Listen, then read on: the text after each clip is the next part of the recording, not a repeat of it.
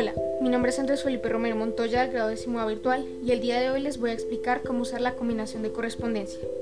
La combinación de correspondencia es una herramienta o un componente que viene incluido en el procesador de textos como Word. ¿Para qué sirve?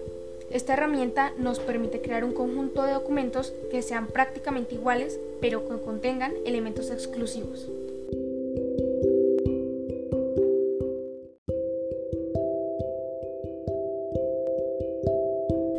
¿Cómo se hace? Primero debemos tener abierto nuestro documento de Word, en el cual usaremos la combinación de correspondencia. Segundo, luego debemos abrir una tabla de datos donde tendremos los nombres y otros datos para aplicar la combinación de correspondencia. Tercero, posteriormente en nuestro documento tendremos que dejar un espacio para reemplazar los datos. Estos pueden ser nombre, curso, materia, institución, en caso de ser así. Y por último, Tendremos que abrir nuestra tabla en el documento y lo que ocasionará que empiece a crearse múltiples copias del mismo documento, pero con los diferentes datos que tenemos en nuestra tabla. ¿Cómo se hace? Primero debemos tener abierto nuestro documento de Word, en el cual usaremos la combinación de correspondencia.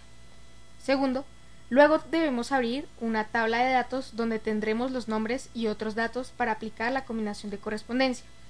Tercero, posteriormente en nuestro documento tendremos que dejar un espacio para reemplazar los datos.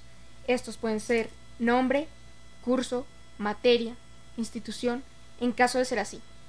Y por último, tendremos que abrir nuestra tabla en el documento y lo que ocasionará que empiece a crearse múltiples copias del mismo documento, pero con los diferentes datos que tenemos en nuestra tabla.